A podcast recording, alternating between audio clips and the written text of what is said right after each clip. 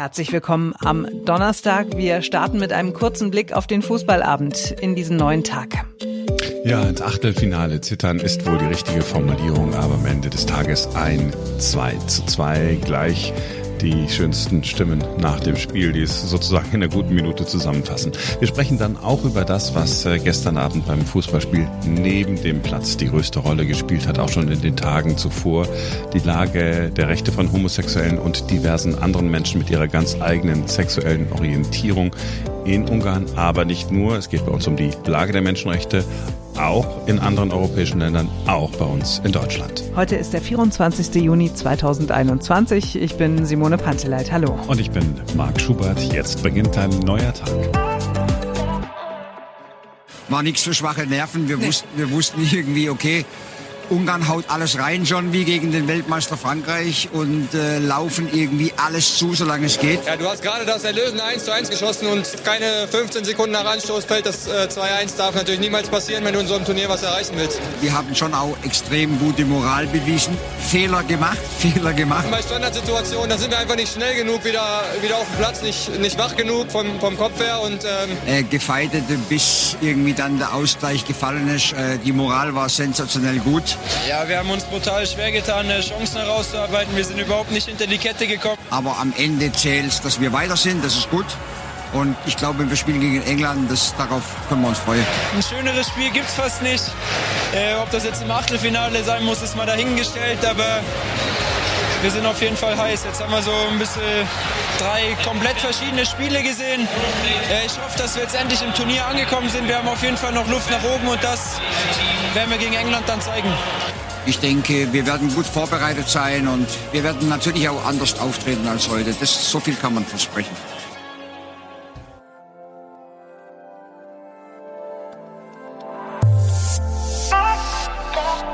EU-Kommissionspräsidentin Ursula von der Leyen hat sich Ungarn vorgenommen und damit den Machthaber dort, Viktor Orban. Uh, ja, dieses Gesetz ist ein Gesetz der Schande, hat Ursula von der Leyen, die EU-Kommissionspräsidentin, gesagt. Und sie hat danach nochmal klargemacht in einem Statement gestern, dass dieses Gesetz gegen die fundamentalen Werte der Europäischen Union verstößt, was die Menschenrechte angeht against people on the basis of their sexual orientation. And it goes against all the values, the fundamental values of the European Union. And this is human dignity, it is equality, and is the human fundamental rights. Ja, es sind sehr deutliche Worte, die man in der EU-Kommission sonst eher vermeidet.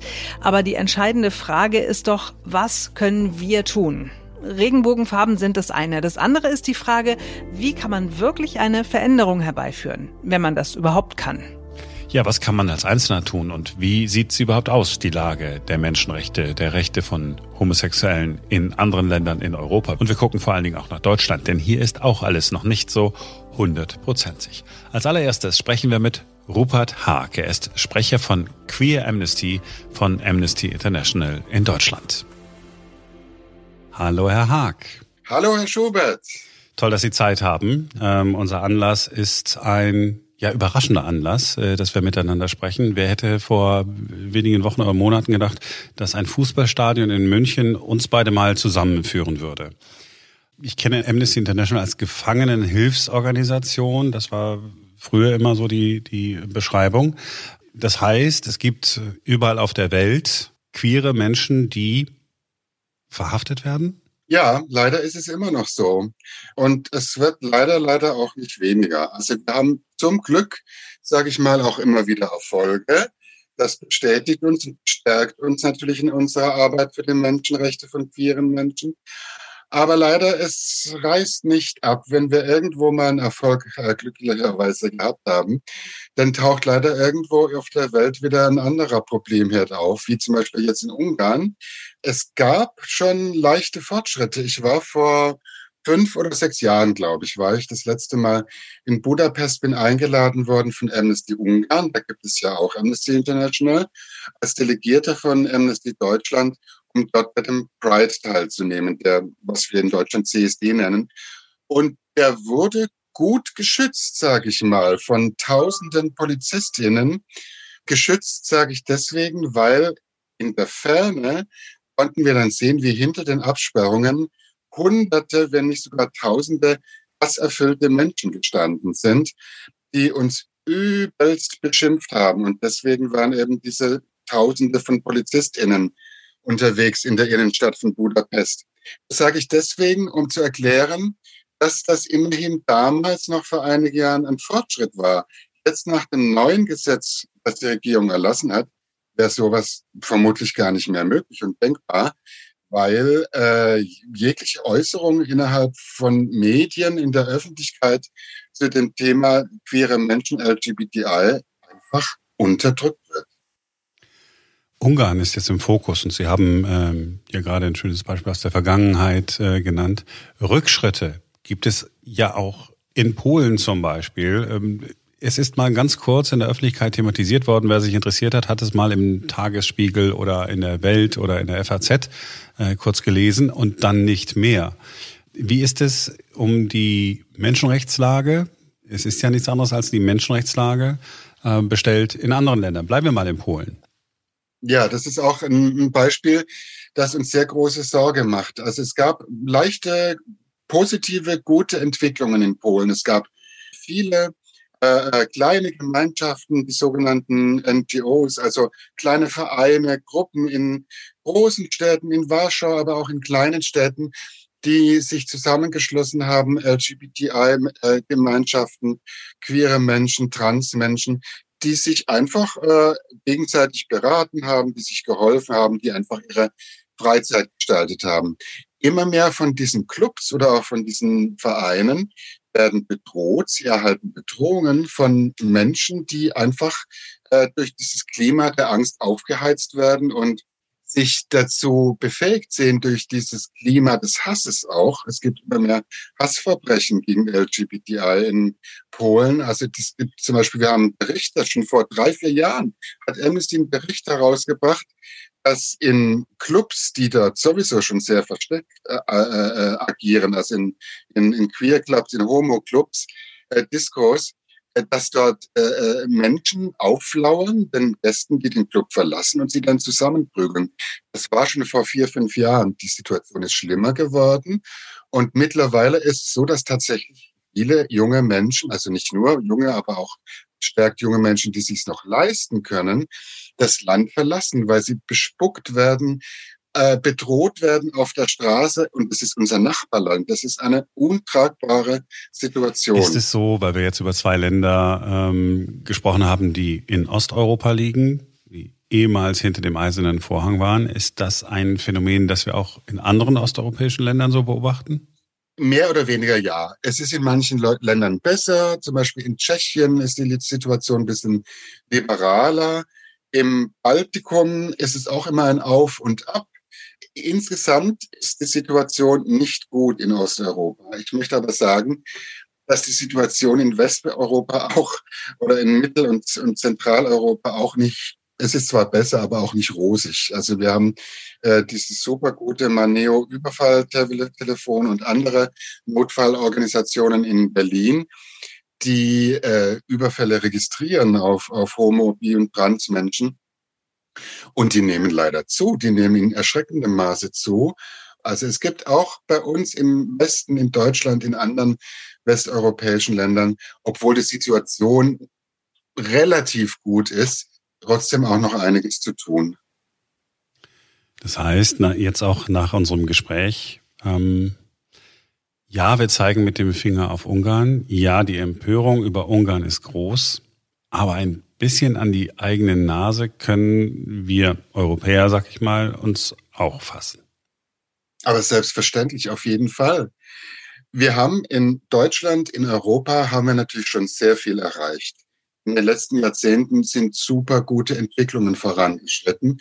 Wir haben zum Beispiel die äh, gleichgeschlechtliche Ehe eingeführt in Deutschland, in vielen, vielen anderen europäischen Ländern auch, natürlich auch sogar schon vor Deutschland. Die Rechte von intergeschlechtlichen Menschen wurden in manchen Ländern schon gestärkt. Was jetzt noch ganz wichtig ist, dass, wo wir natürlich jetzt wieder am Beispiel Ungarn sehen, wie notwendig so etwas ist, das kann gerade ich als Lehrer auch bestätigen, wie wichtig es ist, dass das Thema in den Schulen, in der Bildung angesprochen wird. Denn da beginnen die Menschen über solche Dinge nachzudenken. Ich selber habe es auch schon auf dem Schulhof natürlich auch gehört, durch Schwuli oder ähnliche äh, Schimpfwörter. Da gerade da ist es am allerwichtigsten, mit am allerwichtigsten, dass dort auch gerade im Bildungsbereich, und da hat Deutschland noch und andere Länder in Europa auch, da hat Deutschland noch einiges aufzuholen. Und da reichen keine Regenbogenfahnen an einem Stadion oder einer Arena in München. Nee, leider nicht. Aber das ist ein Mosaiksteinchen. Ich sage immer, es gehören so viele Dinge zueinander. Ähm, wenn die Menschen das heute im Fernsehen sehen oder wo auch immer sehen, dass die Regenbogenflaggen wehen, das ist ein Stückchen, ein Schritt, was äh, zusammengehört zu einem großen, bunten Mosaik. Jeder Mensch kann etwas tun. Deswegen bin ich auch bei Amnesty International gelandet, weil ich etwas tun wollte. Und ich kräftige alle Menschen. Tut etwas. Es muss nichts Großes sein. Schützt andere Menschen, schreitet ein, wenn jemand beschimpft oder angepöbelt oder gespuckt oder was, wie auch immer gedemütigt und beleidigt. Jeder Mensch kann etwas dagegen tun. Herr Haag, haben Sie vielen Dank, dass Sie sich Zeit genommen haben und ich wünsche Ihnen viel Erfolg bei Ihrem Einsatz. Danke, gern geschehen.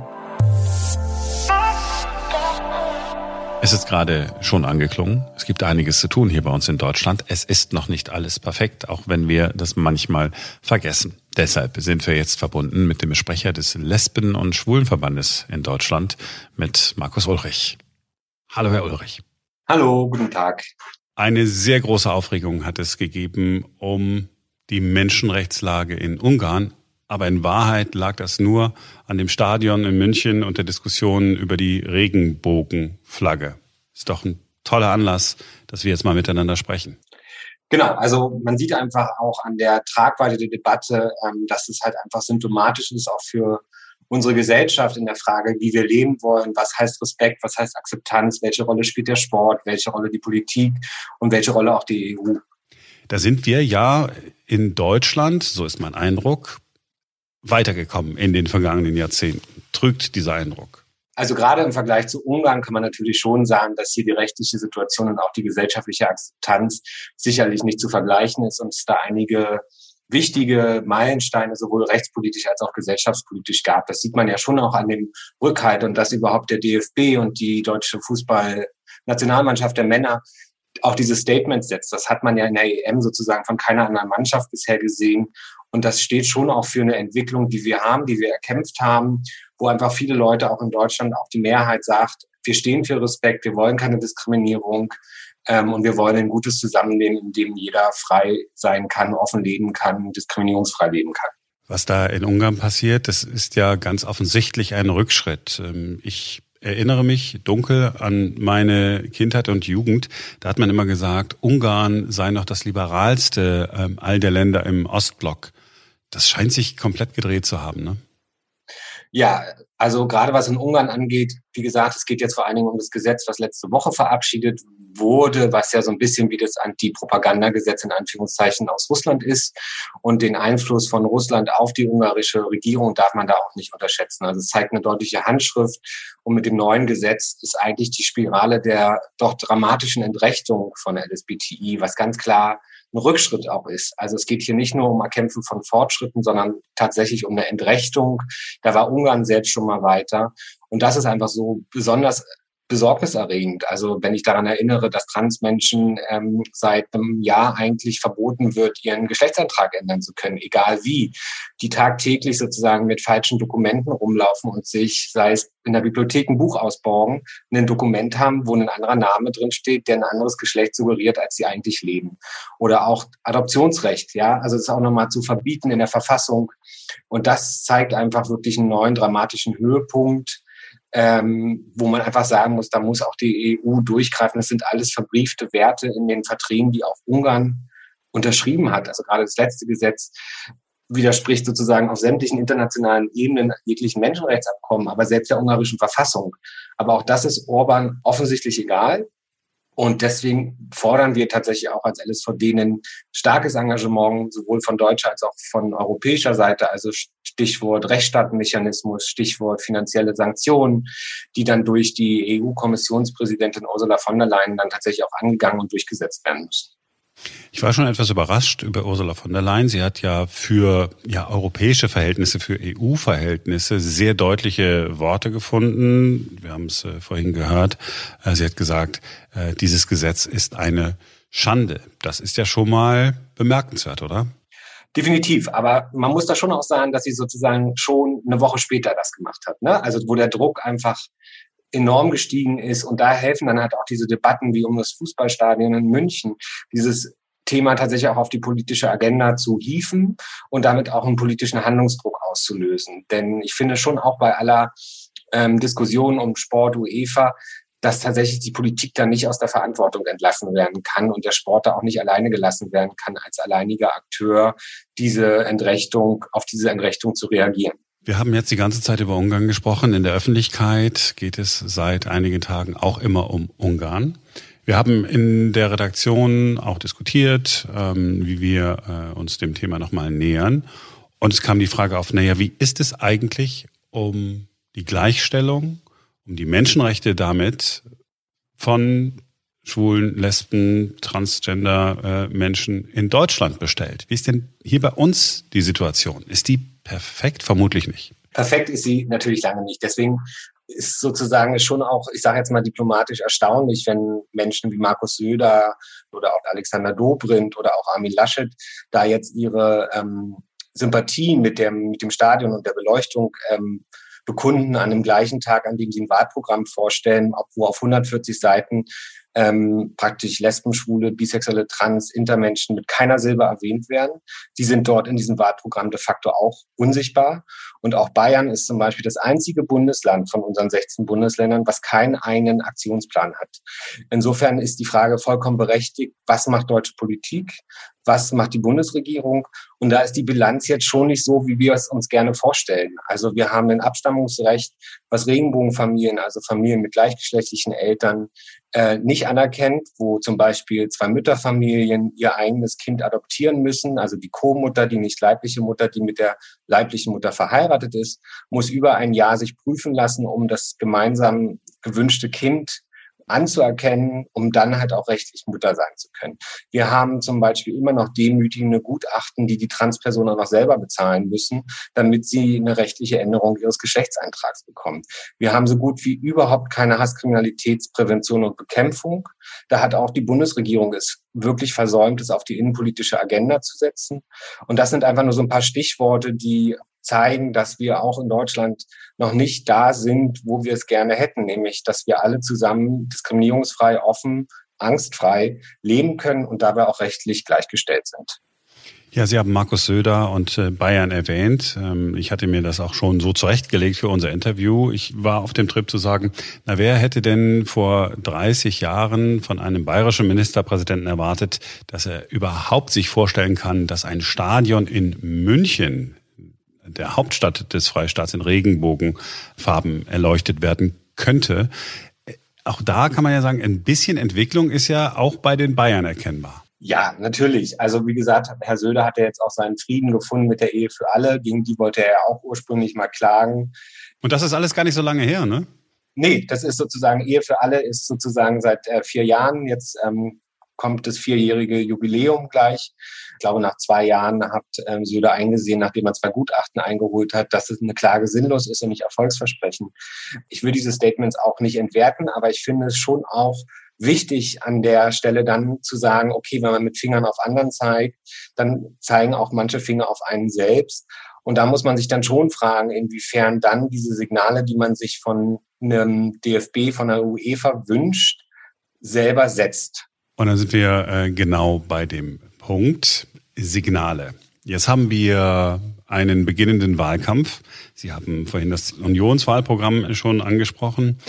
Was wäre aus Ihrer Sicht für die nächste Bundesregierung das allererste wichtigste Ziel?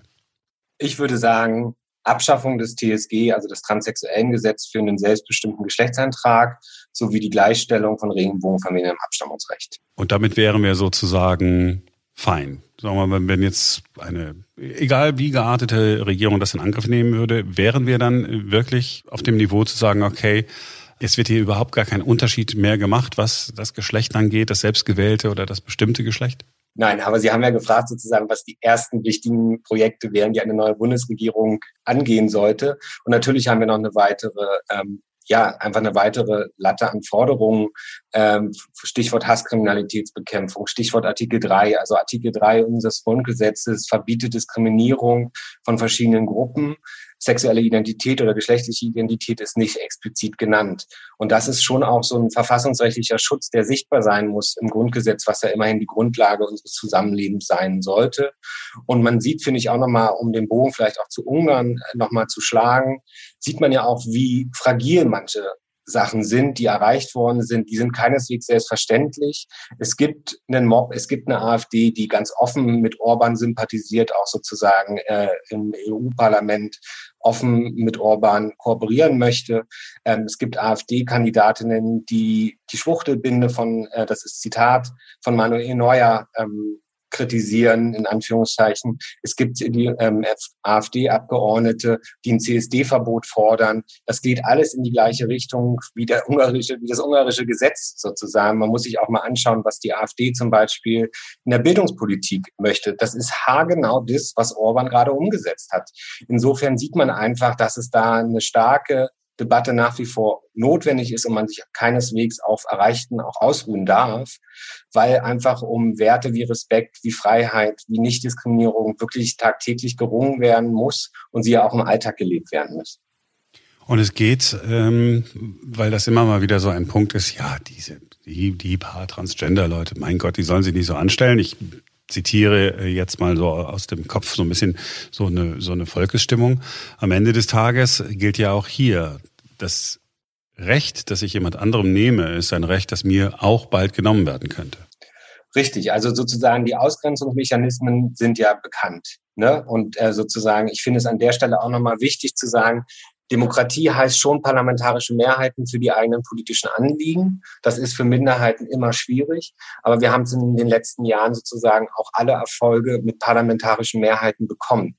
Und, ähm, und trotzdem ist Demokratie auch nicht Diktatur einer Mehrheit. Das heißt, es gibt schon auch den Schutz der Menschenrechte und die Grundrechte, die natürlich für alle Personen in Deutschland ja gelten sollten und auch erfüllt werden müssen. Und im Endeffekt geht es darum, und das ist irgendwie auch mein Bogen, gerade zu heterosexuellen Menschen oder cisgeschlechtlichen Menschen, also Menschen, die nicht trans sind, sich auch nochmal zu überlegen, was würde ich machen, wenn mein Sohn sich ähm, als schwul outet, mein Kind als trans? Äh, was ist, wenn ich Arbeitskolleginnen habe, die offen LSBTI leben? Wie reagiere ich da eigentlich?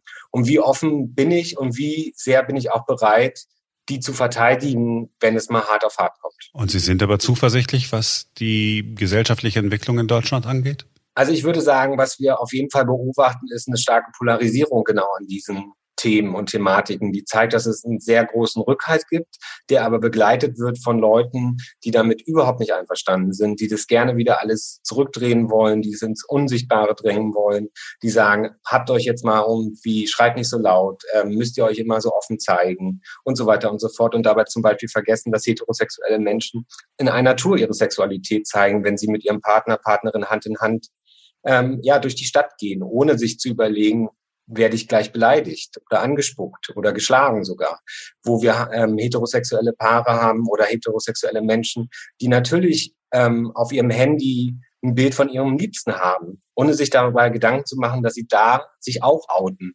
äh, und damit halt auch natürlich ihre Sexualität zeigen. Und das ist auch nicht schlimm, aber es ist dann halt schwierig zu sagen, äh, Lesben und Schwule sollen ihre Sexualität bitte nicht so zeigen, weil es im Endeffekt eine sehr banale Information ist, die Teil des täglichen Smalltalks ist, wenn ich beim Blumenladen gefragt werde und einen Blumenstrauß kaufe und mir gesagt wird, da wird sich ihre Freundin aber freuen und ich dann sage, äh, ich hoffe, mein Freund freut sich auch, da sieht man einfach, worum es eigentlich geht, ja, und wie schwer es dann eigentlich auch ist und was das für eine Einschränkung ist, wenn ich den Blumenhändler nicht korrigiere, wenn ich nicht erzähle, mit wem ich zusammenwohne, im Urlaub war und so weiter und so fort. Und ich glaube, da muss man einfach nochmal so ein bisschen auch ähm, ja, Aufklärungsarbeit leisten oder sich als heterosexueller Mensch auch nochmal bewusst werden, wie sehr und selbstverständlich ich eigentlich offen lebe ähm, als heterosexueller Mensch. Wie gesagt, das ist auch vollkommen okay. Aber es zeigt einfach nochmal, welche Anforderungen dann an zum Beispiel hier in dem Fall lesbische, schwule oder bisexuelle Menschen einhergeht. Herr Ulrich, ich bin ziemlich sicher, nachdem wir uns jetzt in diesem Gespräch äh, kurz kennengelernt haben, dass Sie nicht locker lassen werden. Wir geben auf jeden Fall unser Bestes. Ich danke Ihnen für Ihren Einsatz. Das ist ja ein Einsatz am Ende des Tages für uns alle. Und ich danke Ihnen für Ihre Zeit. Vielen Dank. Ein neuer Tag, heute also akustisch sozusagen in Regenbogenfarben. Dankeschön fürs Zuhören an diesem Donnerstag. Das war's für heute. Wir freuen uns, wenn ihr morgen wieder reinschaltet, denn morgen ist wieder ein neuer Tag. Bis dahin.